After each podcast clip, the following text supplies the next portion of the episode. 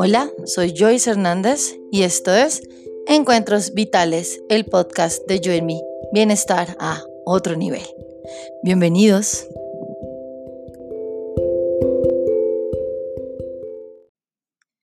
Y como siempre, comenzando dándoles las gracias por permitirme hacer parte de sus tardes, de, de sus horas de trabajo, de sus horas de vida que deciden hoy compartir conmigo.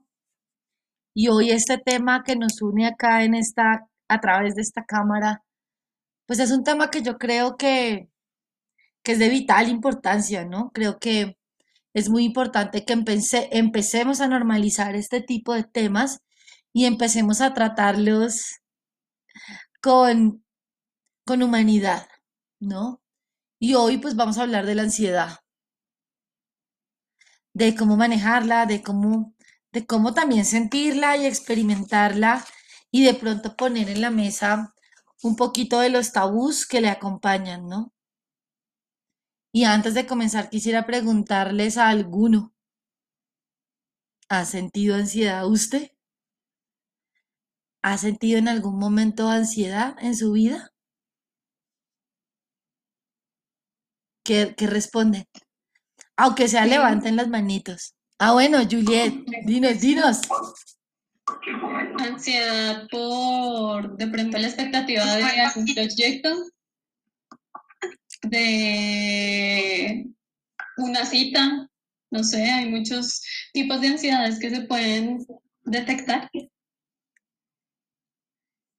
¿Y las veces que la has sentido, la experimentas de la misma manera? No, no, no, no, porque depende de la situación. Entonces, por ejemplo, un tipo de ansiedad que te genera, llamémoslo así, alegría, pues se siente diferente a un tipo de ansiedad de pronto, no sé, a nivel laboral, por ejemplo. Es una sensación diferente. Y qué chévere eso que dices que una ansiedad que me genera alegría, porque a veces eh, solemos entender que la ansiedad es algo solamente negativo, ¿no? Muy bien. ¿Quién, más? ¿Quién dice por ahí? ¿Alguien más ha, ha sentido ansiedad en algún momento? ¿Qué dicen por ahí? ¿Qué dice Lady? Dice, sí, yo sí, acá en el chat. Pero vamos a ver quién, quién, quién dice. Yo quiero leer.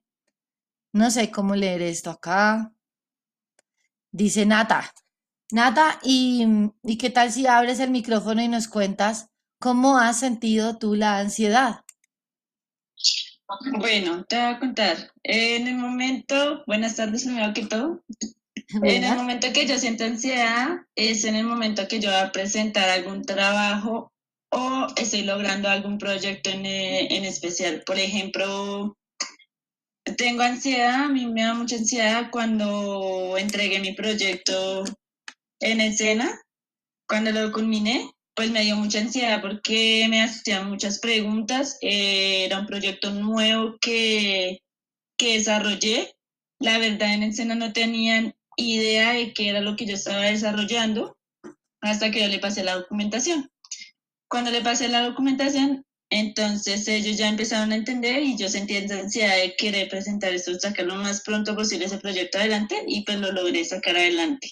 Y ahorita pues me siento más contenta y más tranquila y me siento muy contenta porque pues estoy trabajando y estoy cumpliendo ese propósito de salir adelante.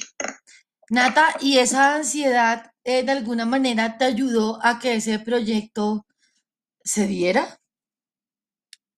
Eh, la verdad sí, me ayudó bastante. Aunque no lo voy a negar, al momento que lo estaba explicando me sentí muy nerviosa, pero a la misma vez contenta. Pero logré controlarlo y pues el jurado de escena siempre fue bastante exigente, la verdad. Son muy exigentes. Entonces, pues yo lo logré desarrollar y hubo dos compañeros que me dijeron, no, pero es que tú no eres capaz de eso, que no sé qué, que no puedes.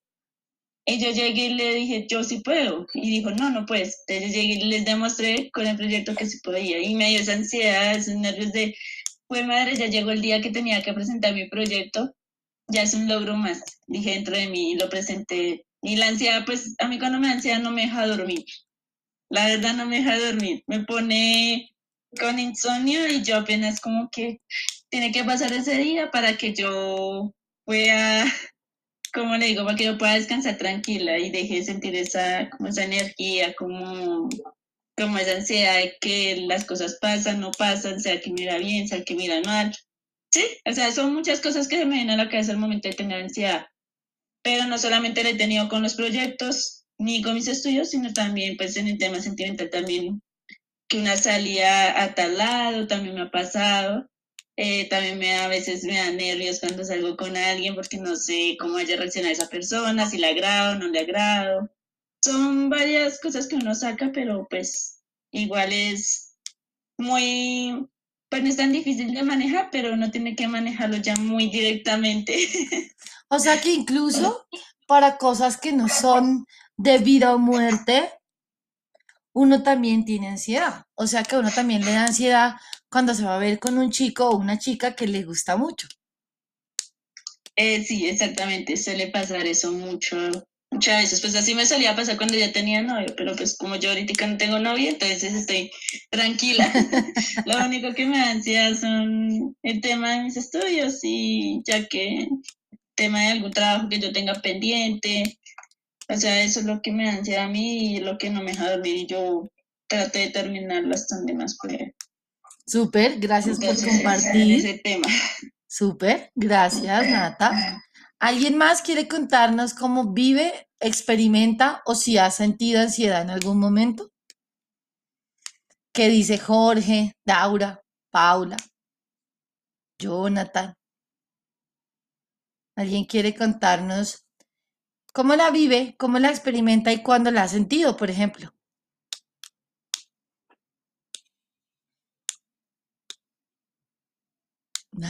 yo Hola, hola, buenas tardes. Hola. Eh, pues yo creo que ansiedad todo el mundo, ¿no? Lo que pasa es que como que cada quien la interpreta o la vive a su manera, creo yo. Pues cuando se suele hacer de pronto de, no sé cómo se dice eso, como de, no de sentimiento, como de expresión un poco más, como más seco, pues entonces de pronto no se siente igual o no se demuestra igual a otras personas como... Bueno, como que, como... Como otras personas, pues no, sé, lo digo por mí, yo suelo ser muy seco para expresar las cosas, entonces de pronto la gente no lo percibe como ansiedad a veces, creo yo, o me pasa a mí, creo yo, no sé. O sea que ese punto también está chévere, que significa que no todos la mostramos ni la manifestamos de la misma manera. Pero yo, como de, como, en la expresión de la cara, por decirlo así, muchas veces. Pero eso no significa que uno no la sienta. Sí, exacto, porque por lo menos a mí hay personas que me dicen que no, usted es como muy seco, pues, pero uno sabe lo que siente. Muy bien, súper. Gracias, Jorge. Y bueno, quería, quería preguntarles esto porque digamos que siempre cuando hablamos de este tipo de cosas, es chévere contextualizarlas, no solo para que hablemos el mismo idioma, sino para desromantizar o para desmitificar todo lo que acompaña eh, estos términos que a veces usamos tan a la ligera, ¿no? Porque encontramos hoy día, eh, no sé, adolescentes, niñas muy pequeñas, no, es que sufro de ataques de ansiedad. O una persona dice, es que yo soy, yo tengo, eh, soy demasiado ansiosa y yo creo que tengo un trastorno obsesivo compulsivo. ¿No? Y eh, yo sí quisiera como hacer un, un paro para reflexionar sobre el uso que hacemos de estos términos, ¿no? E invitarnos a usarlos con respeto y con responsabilidad, ¿verdad? Porque a veces también eh, usamos cosas a la ligera como estoy deprimida y resulta que estoy muy triste, ¿no? Y confundimos, eh, básicamente estoy en un episodio donde estoy experimentando ansiedad, pero eso no significa que yo sea una persona ansiosa. No sé si es clara la diferencia entre estoy en un momento de ansiedad a yo soy una persona ansiosa. ¿Sí? O ciertas cosas o ciertos eventos me generan ansiedad a yo tengo un problema con el manejo de la ansiedad o yo soy depresivo o yo tengo un trastorno obsesivo compulsivo. Porque claro, como son términos que se han venido a poner a la mesa del lenguaje en las redes, en las conversaciones de muchos influencers, bla, bla, bla. Y entonces hablamos de todos estos términos. Y yo sí quisiera como hacer ese alto porque si muchos de nosotros tuviéramos en algún momento de nuestras vidas la oportunidad de estar en un hospital psiquiátrico y observando personas que de verdad tienen estos trastornos mentales y viéramos y pudiéramos observar en, en, presencia lo que significa de verdad tener un trastorno obsesivo compulsivo, lo que en verdad es tener un ataque psicótico y no un momento de ansiedad normal, sino en verdad un ataque psicótico. Yo creo que aprenderíamos a entender que es normal muchas veces lo que sentimos y que a veces los usamos a la ligera y catalogamos a los otros a la ligera.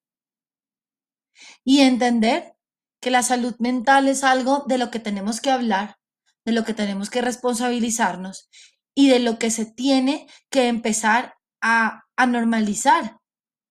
Porque una cosa es esto, una cosa es poder decir, oye, ¿sabes? que muy bien Natalia lo explicaba o Juliet también lo decía. Hay cosas en la vida que me han dado ansiedad, pero luego pasan. Y también creo que a todos nos ha dado ansiedad. Eso significa que no es algo por allá de personas que tienen alguna, por dicho, uy, la ansiedad, uy, terrible.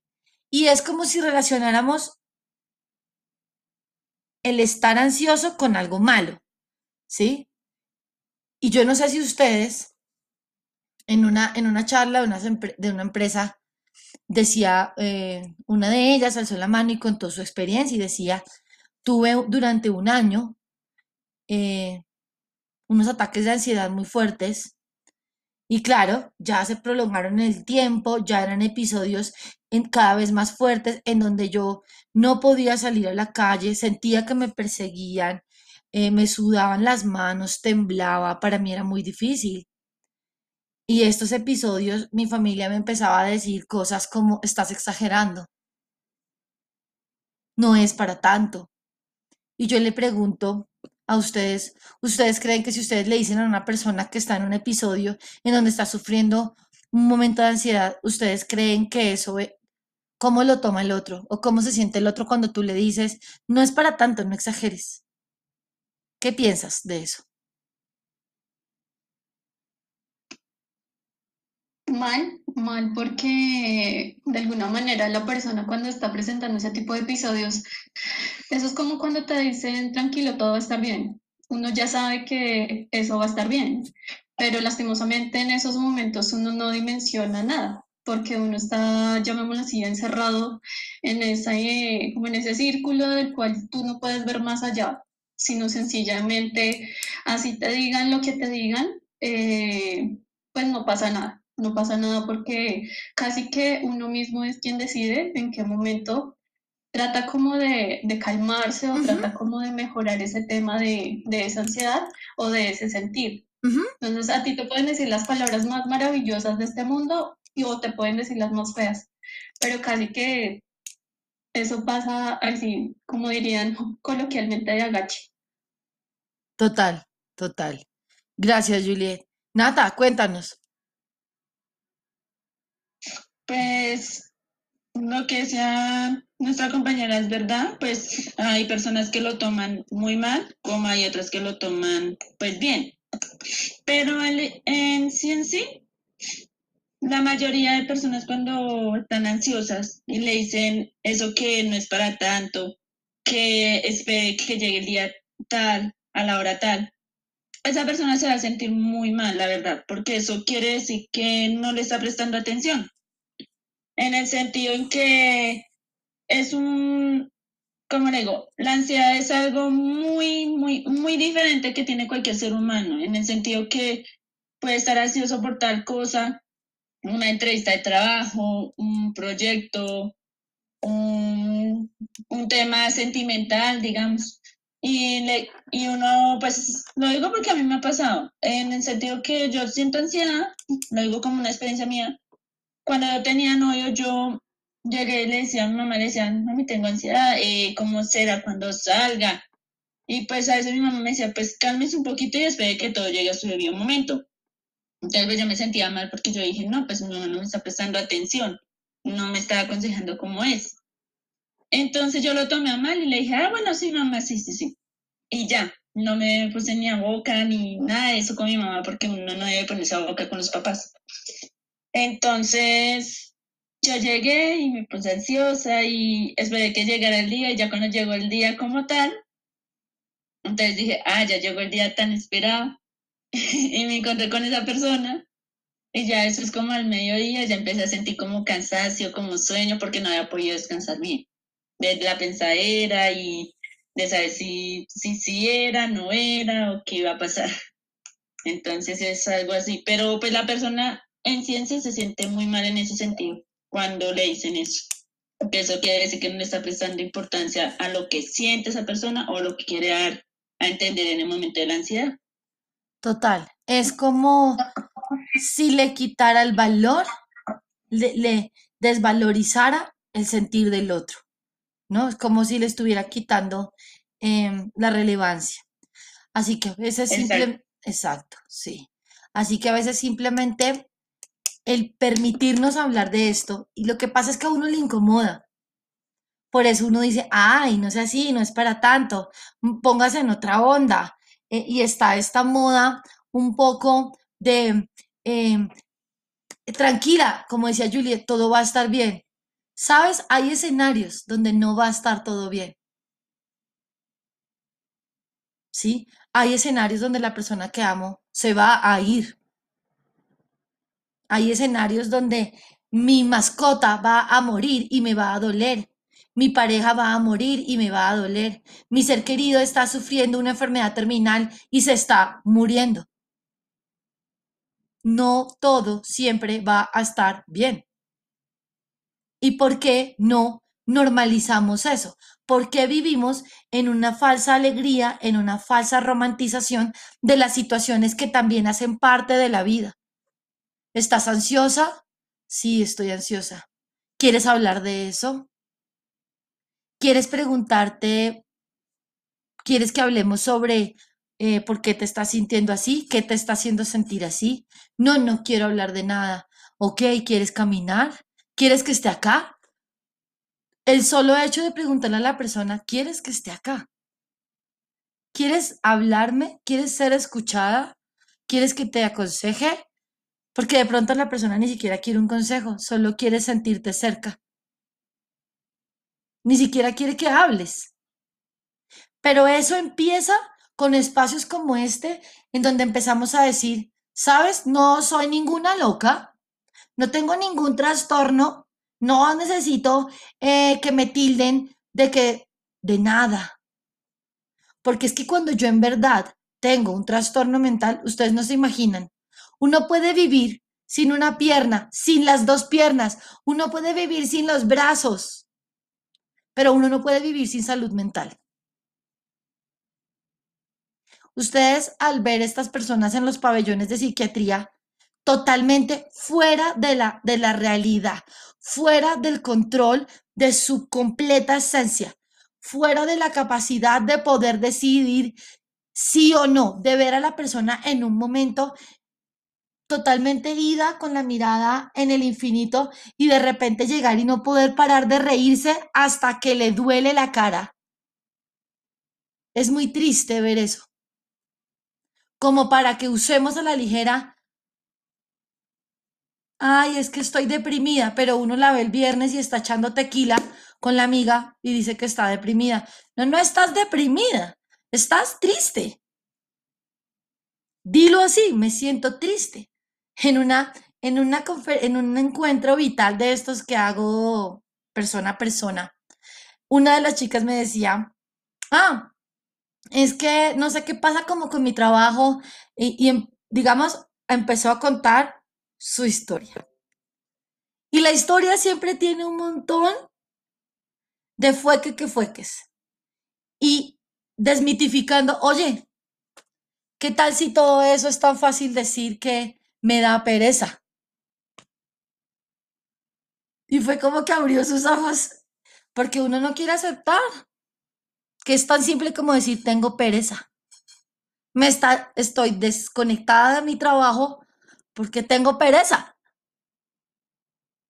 Sin hacerle tanta filosofía a las cosas. Y entender que todas estas emociones, que todas estas sensaciones, entre más a calzón quitado las hablemos, es más fácil encontrar la solución. La solución puede ser que salgo rápido de eso o la solución puede ser que la persona o que mi familiar me pueda llegar a decir, necesitas apoyo psicológico o si necesitas apoyo psiquiátrico y no sea demasiado tarde. Porque es que ya le ponemos atención a la, adolescente cuando ya tiene un ya cuando la anorexia se le salió de las manos o la bulimia se le salió de las manos y lo que tenía al principio era pequeños momentos de ansiedad que no supo manejar y que fueron desarrollándose y desenvolviéndose en, en, un, en una sintomatología y en un proceso eh, ya crónico de una anorexia. Pero todo empezó con pequeños episodios o pequeños momentos de ansiedad que no fueron tratados a tiempo, que no la escucharon.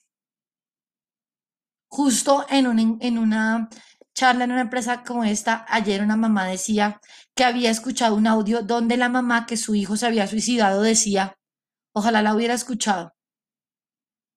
La mamá dijo en la entrevista, ojalá le hubiera prestado atención a lo que mi niña decía, porque todos los días me daba alertas de lo mal que se sentía. Pero como no queremos, ¿no? Ay, bueno, bueno, ya, sonríe, póngase el uniforme y vamos. Bueno, bueno, deje esa cara y a trabajar. Bueno, bueno, que no, que la vida es para machitos. Nada, y todos esos diálogos como de, como de, no sé, no, no, quiero decir de qué en particular, pero, pero de, como si la vida fuera de payasos, como si solo estuviera permitido estar sonriendo y que nuestra vida fuera solo de perfil de Instagram. ¿Y qué pasa cuando nos permitimos decirnos, sabes, esto que estoy sintiendo, e, esto que estoy sintiendo aquí en mi corazón, me está sobrepasando, no sé qué hacer con esto, me da nervios, mi trabajo me da ansiedad y poder decirle a mi pareja. Y qué tal la pareja tenga la posibilidad de darte una herramienta para decirte, oye, tú tienes todas las capacidades, ve tranquila, ve con Dios, confía en ti, no sé, y de pronto solo, si yo me permito sentirla, me permito llorar 10 minutos, me permito desahogarme, ese episodio se hace más corto porque eso salió del sistema y no se convierte en algo que va creciendo dentro de mí hasta un punto en que no sé qué hacer con eso. Y la ansiedad, como lo venimos hablando, no es más que una herramienta que tiene nuestro, nuestro, nuestra psique, nuestro instinto, para adaptarse a todos los cambios de la vida. Por eso sentimos ansiedad cuando conocemos a alguien. Por eso sentimos ansiedad cuando se rompe o se termina una relación, porque viene algo nuevo. Además del dolor, ¿no? De, la persona y el amor. Está esa ansiedad de qué va a ser de mí en el futuro, qué va a pasar, eh, si tengo un hogar, pues peor, ¿no? ¿Y qué va a ser de mi hija? ¿Y va Hay un montón de ansiedades alrededor de la separación, por ejemplo. No solamente es, ah, eh, me quedé triste o fracasé. No, sino hay una ansiedad que viene del futuro, de lo que va a pasar. Porque me preocupa. Y todo eso son procesos mentales que son maneras que la, que, la psique y que el cuerpo tiene de empezar a adaptarse porque cree que ¿qué hay? Que hay peligro, que estamos en una situación eh, de peligro, en donde nuestra vida o nuestra integridad puede verse amenazada. Entonces el cuerpo empieza a decirte, ay, por aquí no, por aquí sí, Cuando hay situaciones de miedo, cuando hay situaciones de estrés, esta relación mente-cuerpo no sabe, no sabe reaccionar, no hay esa conexión entre mi mente y mi cuerpo y pasan este tipo de cosas. Yo no sé si ustedes lo han experimentado y es que me quedo como congelado. Es como que tengo tanto miedo que me paralizo. ¿Sí? Como que están atracando el bus, están atracando a la vecina, o me están atracando y yo me quedo como, casi que se me escurren las babas aquí del, del miedo, ¿no? Como que, y no puedo siquiera moverme. Eso es una respuesta adaptativa, ¿no? Es como mi mente, acuérdense que el sistema nervioso simpático te ayuda a tener la respuesta de huida, pelea, evitar. Y cuando estoy enfrentando ese momento, el sistema de pronto usa esto de como hacerme el muerto, como hacen los animalitos, ¿no? Si han visto que hay animales que cuando se sienten atacados se hacen los muertos para que la presa no se los, el atacante no se los coma. Entonces, esto, que es por ejemplo cuando la mujer ha sido víctima, por ejemplo, de gritos, de golpes, llega a un punto en que ella se queda paralizada. Es como si la mente dijera, hágase la muerta. Es una desconexión. Fíjate qué sucede con esas enfermedades tipo epilepsia, tipo Alzheimer, ¿no? Con los años es de qué te quieres desconectar, de qué memoria de dolor y sufrimiento quieres desenchufar. Y el cerebro, esto es un circuito eléctrico, entonces dice, uy, cortocircuito. Entonces, estas parálisis son esta respuesta adaptativa a esta ansiedad que me está diciendo peligro, miedo, ¿no? Y puedo usar este, por ejemplo, me quedo, me quedo como que me hago el muerto, ¿no? Y esto pasa porque el cerebro tiene dos, dos, digamos, estrategias que hace que yo recuerde, ¿sí? Que yo recuerde eventos que pasaron antes y siento ansiedad en este momento. Es decir, yo no sé si a ustedes les ha sucedido que les terminaron en el centro comercial X. Eh, se reunieron ahí, tenemos, ay, ven, tenemos que hablar. Bueno, llegamos, nos sentamos, le terminaron en Icerra 100 le terminaron en Salitre Plaza, le terminaron en el centro comercial. Oiga, y después, usted, cada vez que pasa por Iserra, usted siente algo. Cada vez que pasa por Salitre Plaza, usted siente algo. ¿Les ha pasado eso? De alguna manera tengo el punto de referencia, pero pues como bien dicen, no el tiempo sana. Y a pesar de que fue un episodio triste, pues admito que he pasado pues con mi actual pareja y como que me quedo mirando el punto, pero ya digo como, no pasa nada. Ya hace parte del pasado, pues solamente como un punto referente y ya, paré de contar. Pero es porque supongo que de alguna manera ese dolor que se sintió, pues en ese momento, ya, llamémoslo así, fue superado o cerró un poco, porque en la actualidad o en el presente el sentir ya es otro. Y Pero, porque el enfoque es otro. Sí, y una pregunta, Juliet. Si yo te digo vamos a cine, y te digo, vamos a Gran Estación o a Salitre Plaza, ¿cuál escoges? Pues por el cine Gran Estación. Digamos que pasa eso, o sea, de alguna forma es como una etapa superada. Es diferente, por ejemplo, que fuera en la actualidad que yo terminara con mi pareja y tú me dices, Juliet, vamos a cine. Y, y tú me dices como, bueno, no sé, vamos a Pitano, vamos a, a Gran Estación. Yo de una te digo, vamos a Gran Estación, porque pues de alguna forma Titán es como ese, ese centro comercial clave donde yo siempre me voy con él. Entonces, ah, que empezar a, a, devolverme y, como bien dicen, el recuerdo es el que mata. Entonces, obviamente uno evita tener ese tipo de situaciones para no caer en depresión o, en su defecto sentirse triste. Ese era el ejemplo perfecto. Y esa es la herramienta que usa el cerebro, se llama metáfora. Y eso significa que yo tengo una sensación de ansiedad incluso cuando ya no está en el presente sucediendo. Esta sensación que tú dices, como que me quedo mirando el punto y por allá algo, pero obviamente yo ya estoy bien con mi pareja, estoy feliz, ¿cierto?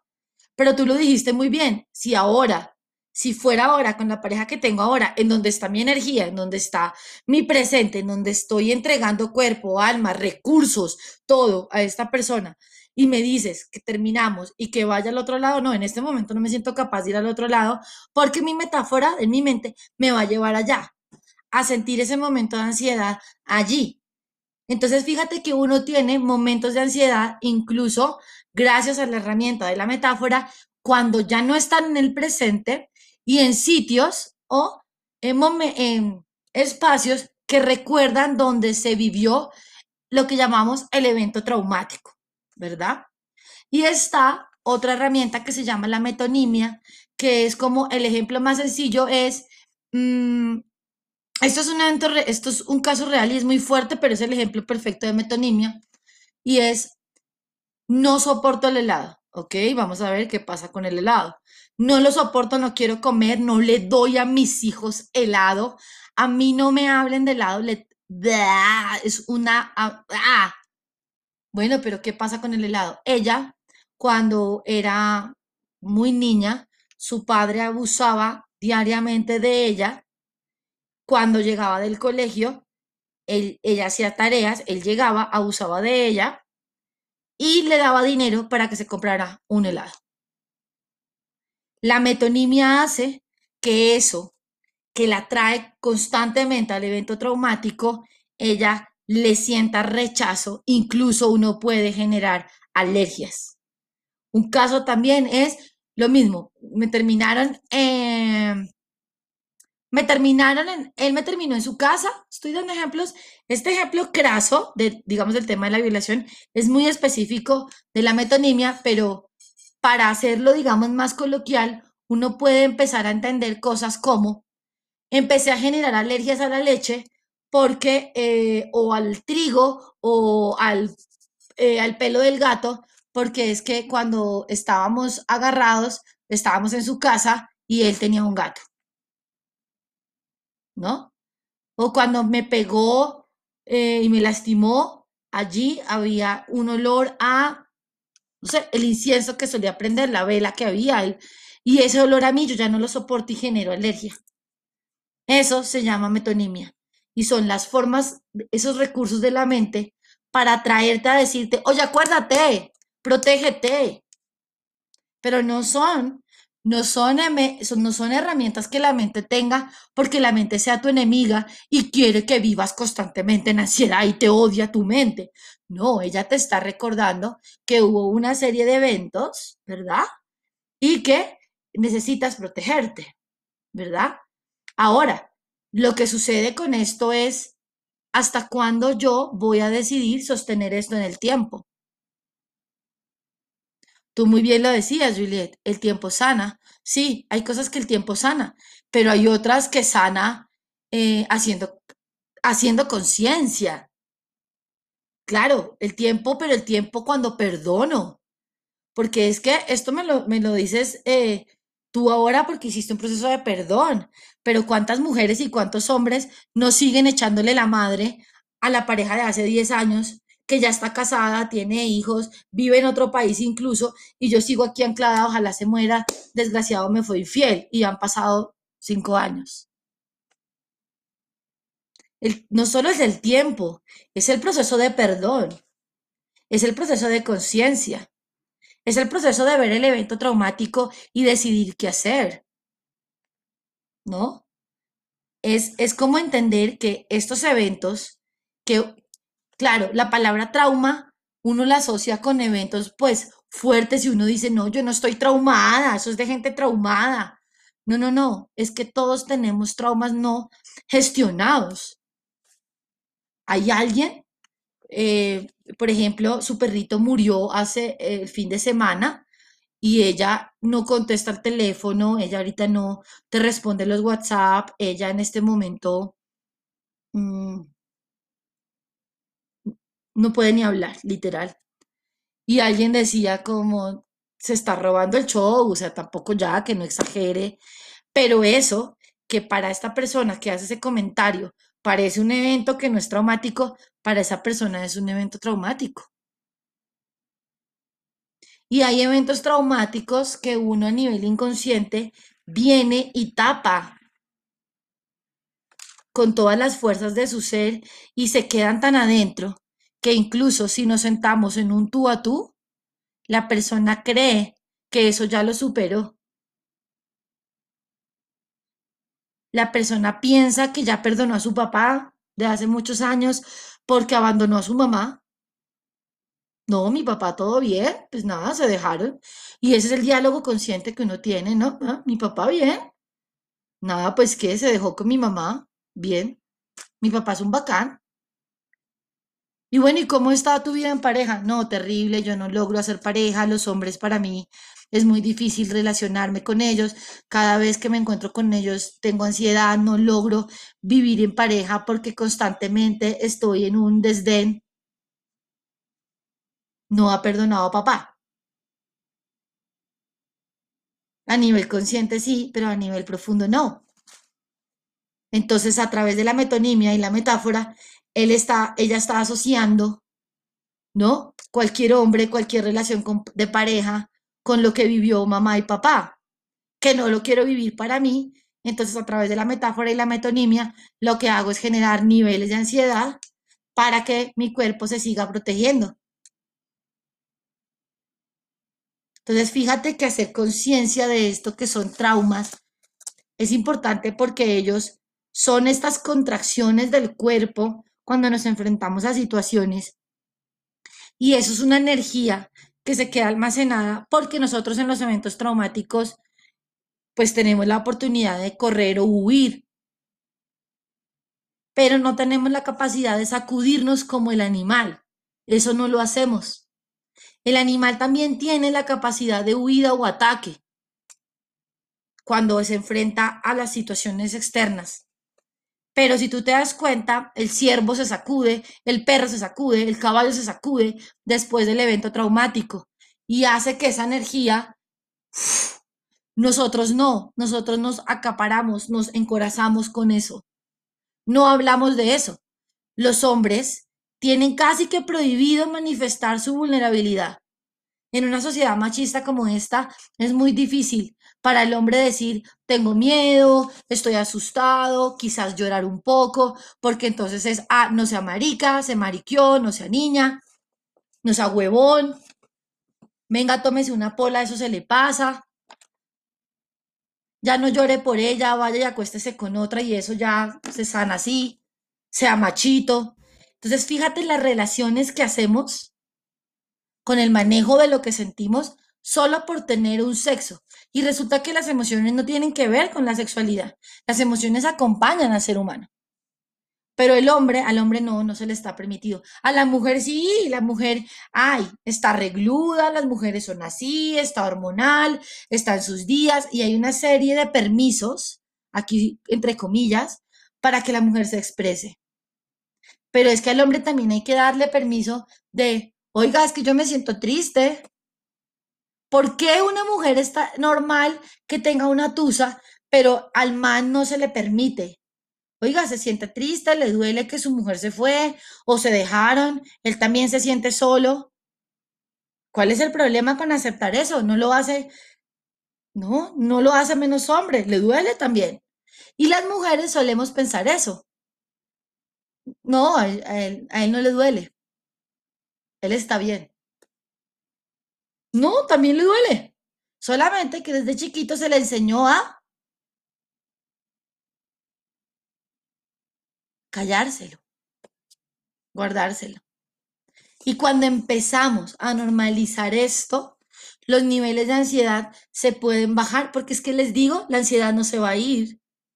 La ansiedad es un proceso de adaptación que hace la química del cuerpo para que tú puedas transitar momentos de cambio. Lo que sí puedo hacer es, cuando yo estoy sintiendo que se me sale de control, poder empezar a decir, bueno, voy a relacionar el momento de ansiedad, voy a empezar a descifrar, voy a empezar a volverme el descifrador de esto para empezar a ver qué es lo que hay detrás de esto. ¿Cuál es la herida que hay de esto que me hace tan constante que yo tenga ansiedad em, de hablar en público? Porque una cosa es que yo sienta un poquito de nervios. Si lo siento yo, que hablo todos los días en público. Si lo sienten los grandes conferencistas que tienen cientos de personas en conferencias y sienten todavía ansiedad, ¿Qué sería de nuestras charlas si no las sintiéramos? Porque es que esa pequeña ansiedad de ojalá se conecten, ojalá participen, ojalá lo que diga toque corazones, ojalá lo que diga esté alineado, ¿no? Hace que las charlas sean buenas, que el trabajo sea bueno. Decía, le decían a un piloto, ¿usted no siente miedo? Y decía, Claro que siento un montón de miedo. ¿Cómo si usted está manejando el avión con miedo? Por supuesto. ¿Qué sería que yo no sintiera miedo? Ahí sí que nos matamos. Porque el miedo le mantiene al piloto alerta. Pero una cosa es que yo sienta miedo, que yo sienta ansiedad, y otra cosa es que la ansiedad y el miedo me dominen a mí. Son dos escenarios completamente distintos. Entonces, lo primero era usar el término como es. Tengo un momento, en este momento estoy ansiosa. No es que yo siempre 24, 7, 365 días del año soy una persona ansiosa y ya tengo un trastorno de ansiedad y estoy en un episodio psicótico. No. Hoy estoy sintiéndome ansiosa. Eso es muy diferente. Hoy estoy sintiendo tristeza. Eso es muy diferente a decir estoy en un proceso, estoy en depresión. Entonces, lo primero era eso, hacer ese llamado de atención, de hacer el uso adecuado del término para amar, respetar y honrar nuestra salud mental. Porque gracias a Dios no tienes esos trastornos tan fuertes y que de verdad no se los deseo a ninguno. Porque ver una persona en un estado psicótico, sin control ninguno de lo que puede ser él, es algo muy triste. O ver en verdad una persona deprimida es algo de verdad, de verdad, muy, muy triste.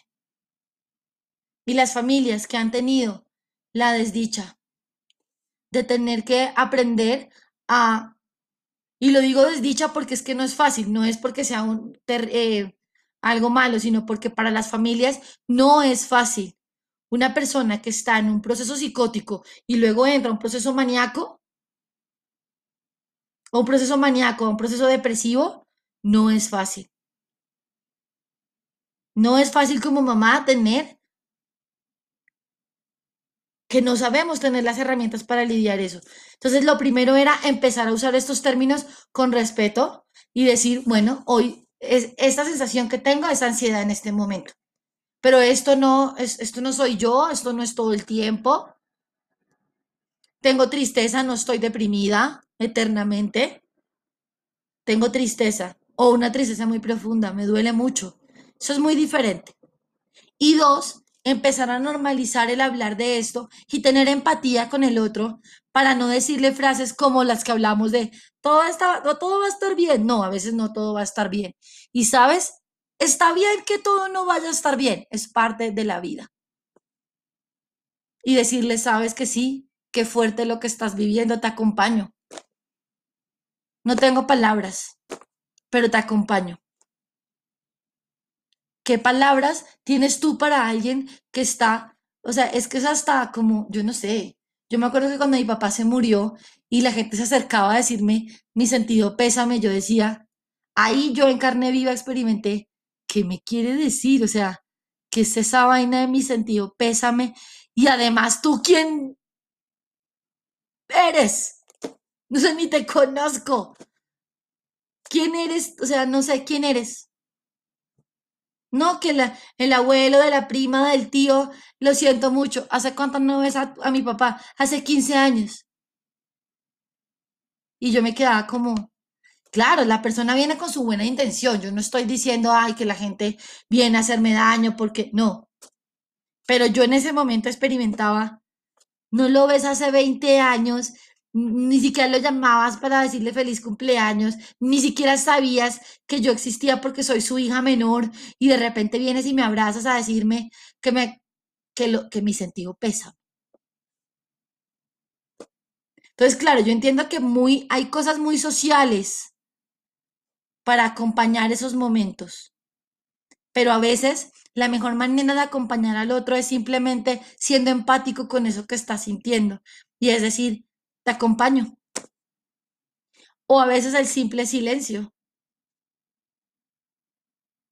Porque la persona a veces simplemente necesita no sentirse sola. Y ojo, si empezamos a hablar de esto, si empezamos a hablar de la enfermedad, si empezamos a hablar de la muerte, si empezamos a hablar de cosas como, ¿qué va a pasar de mí si me da COVID y me tienen que intubar? No, Cállate, eso no te va a pasar. No atraigas lo malo. Uno cuando habla de la muerte o de la enfermedad es como, no.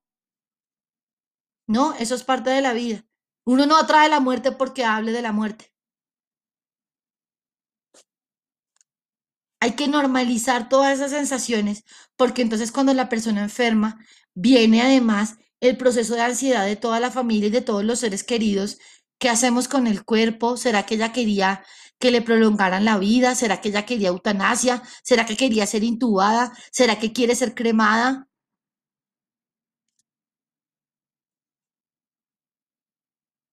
Wow, estos son temas que son fuertísimos, pero a medida que los pongamos con naturalidad y humanidad en la vida, miren toda la carga que nos quita. Poder decirle al otro, tengo un miedo del berraco, y no dármelas de fuerte y de valiente. Tengo miedo. Y cuando vengo a este último tercer punto y es cómo relaciono esto que estoy sintiendo, esta ansiedad tan fuerte que ya de pronto es repetitiva, ok, voy a ver si es que hay un evento con lo que yo estoy relacionando a través de la metáfora o la metonimia, que ya les conté un poco cómo era, para ver de dónde viene y qué hoy yo qué puedo hacer con ella. ¿Verdad? ¿Qué herida tengo que se activa hoy con, em, con mi pareja o en el trabajo o cuando mi hijo o por qué siento que, por ejemplo, eh, tengo una persona que em, come, come, come, come, come. Ella misma dice, me engullo, me embuto. Y claro, empezamos a echar para atrás porque ella maneja los procesos de ansiedad, por ejemplo, cuando tiene trabajo, cuando está sola, cuando está un poquito ansiosa, que es normal. Uno se puede sentir ansioso por muchos factores, porque el novio no llega, porque ya llegó la hora de la entrevista, porque llegó el Zoom y, no sé cómo me, cómo me va a salir la, la presentación, etcétera, etcétera. entonces en esos momentos come, come, come, come, come, come, desaforadamente. Y entonces Ah, un momento, ¿de dónde viene eso? Claro, mi mamá trabajaba un montón y me sentía sola todo el día. Y la única manera que ella tenía como de reparar eso era trayéndome Sparkies, chitos, cers, dulces cuando llegaba. Y para mí, lo más rico de que mi mamá llegara era que me diera dulces. Ah, ok. Entonces, estos procesos, eh, la manera en la que cubres tu hambre del alma, tu ansiedad por cualquier cosa es comer, porque es el paliativo, es el amor, es la manera en cómo te sentías protegida cuando eras niña, porque era el momento en que mamá llegaba, te demostraba afecto. Entonces es como, ¡oh!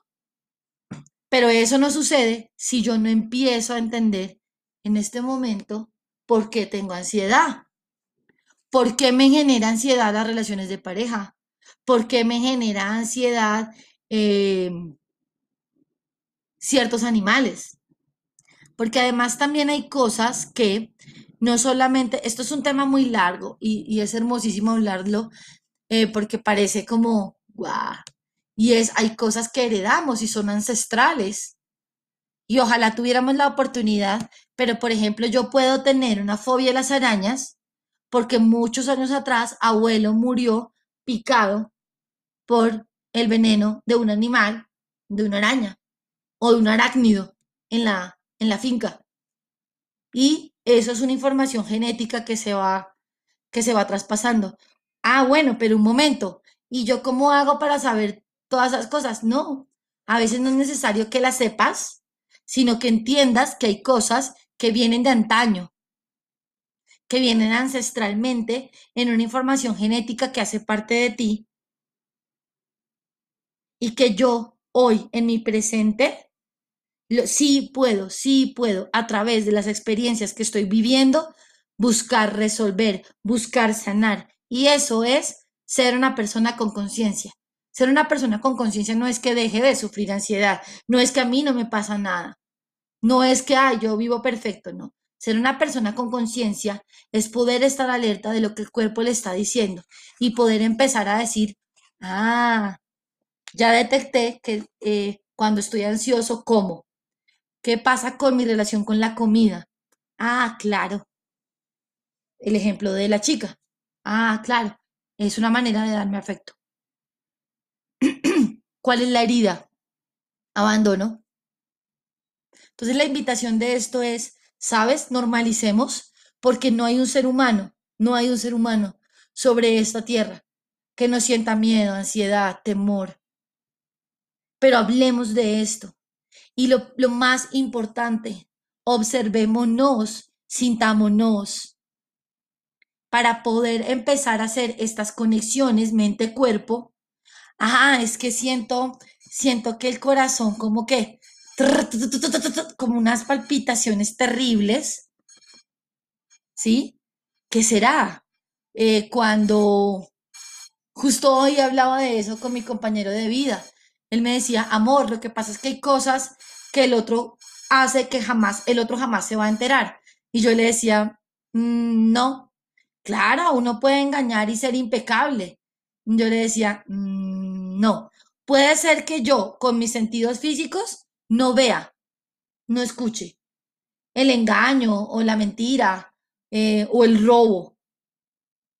Pero hay algo a nivel energético que sí lo sabe. Atendamos eso, por favor. Hay algo en nuestro interior que es el que sabe que sabe. Recuerden eso mucho. El que sabe que sabe. Y es esa sensación que te dice, algo no está bien aquí algo no me huele bien. Es como que, no, yo no sé si han, si han experimentado esto, es como que yo sé que no me ha hecho nada, pero no sé, no confío en esa persona. Sí, ahí veo sus caritas como si, escuchen eso, atiendan eso, porque es estar desconectado de esa voz interna lo que hace que tomemos decisiones que nos generan ansiedad, porque hay una incoherencia. Hey, tu intuición, que es la, la mayor inteligencia. Incluso si yo tengo más inteligencia intuitiva que inteligencia técnico-mecánica, que es toda esta de las habilidades de lectoescritura, de armar, desarmar. Si yo tengo una inteligencia intuitiva muy elevada, yo sé cuándo hacer un negocio, sé cómo acercarme a un cliente, sé cómo decirle a mi pareja las cosas, sé cómo, cuándo y dónde poder expresarme. Y eso me hace tener una vida exitosa, abundante, enfocada. Pero si yo estoy fuera de esa inteligencia intuitiva, puedo saber un montón. Pero siempre voy a estar ansioso porque me estoy desconectando de esto que yo sé. Entonces la, la respuesta a esto es, deja que esa ansiedad te diga de qué te tienes que alejar, de a qué te tienes que acercar, qué es lo que te huele mal. Y siéntela, siéntela y descubre de dónde viene. Mira que a veces creemos que tenemos que ser los duros de epigenética, que son los que están entrenados para eh, hacer terapias de desciframiento de todo esto que es la relación entre la emoción y el cuerpo. Y no, lo podemos hacer nosotros. ¿De dónde viene esto? ¿Cuándo fue la primera vez que sentí esto? Así que yo les dejo estas pequeñas inquietudes hoy aquí para que nos vayamos un poco más de la mano con la ansiedad y entender que es parte normal de nuestra adaptación al mundo y que no la veamos como una enemiga, que la veamos como una alerta para vivir más presentes. No sé si alguien antes de irse quisiera de pronto en una palabra decir qué se lleva de este encuentro. ¿Qué se llevan? ¿Qué te llevas, José?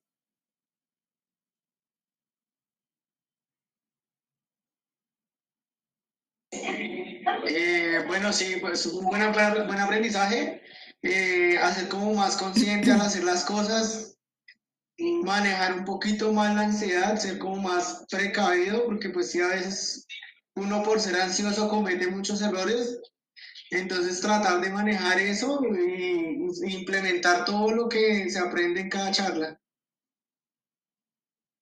Súper, súper. Juliet, ¿qué te llevas en una palabra? Una palabra, aceptación. Aceptación, hermoso. André, ¿qué te llevas?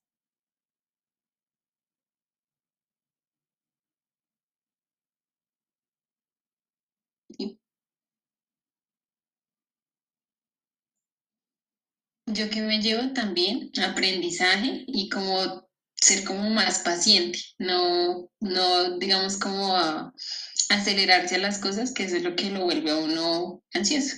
Total. Dicen acá en el chat conciencia. Y bueno, nos vamos con todos estos aprendizajes hoy. Yo les agradezco mucho siempre su recepción, su cordialidad, su sonrisa y espero que esa pequeña palabra que se llevan se quede muy, muy guardada en, los profundos de sus, en lo profundo de sus corazones, porque este es el reto, desaprender para tener una vida en bienestar, una vida más amable. Así que muchas gracias por este rato, por esta tarde de viernes, por compartir. Nos vemos en una próxima oportunidad y muchísimas, muchísimas gracias. Gracias a ti, Joyce. Gracias, Joyce.